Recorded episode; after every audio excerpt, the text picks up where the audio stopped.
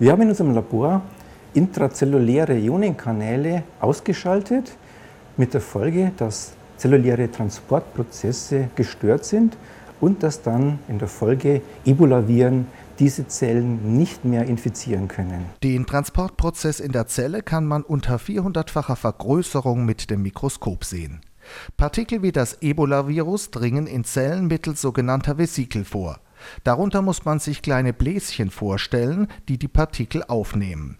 Die Verbreitung der Partikel geschieht, indem die Vesikel immer wieder fusionieren und sich wieder trennen Wissenschaftler um den Pharmakologen Professor Norbert Klugbauer haben die Virenverbreitung in der Zelle gestoppt. Sie haben herausgefunden, dass Vesikel nicht mehr fusionieren, wenn man die sogenannten TPC-Ionenkanäle in der Zelle blockiert.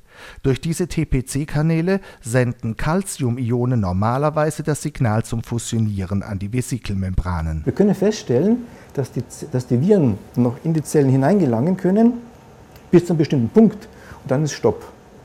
Das weitere, das letzte Schritt halt, diese, diese Membranfusion, genau die ist gestört. Und genau hier kommen unsere Kanäle ins Spiel. Sie sind da verantwortlich dafür, dass Calcium aus diesen Vesikeln ins Zytosol ausströmen kann und verantwortlich ist es für diese Fusionsereignisse oder Trennereignisse. Die Freiburger Wissenschaftler haben im Labor eine Methode entwickelt, auf die TPC-Ionenkanäle Einfluss zu nehmen.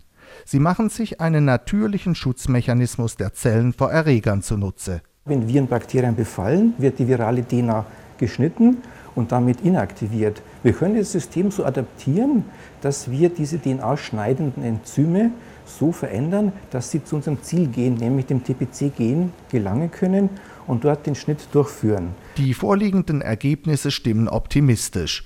Ohne funktionierende TPC-Kanäle in den Zellen scheinen bestimmte Viren keine Chance zu haben. Und wenn wir hergehen und einerseits das Gen von TPC entfernen, dann können die Ebola-Viren diese Zellen nicht mehr infizieren.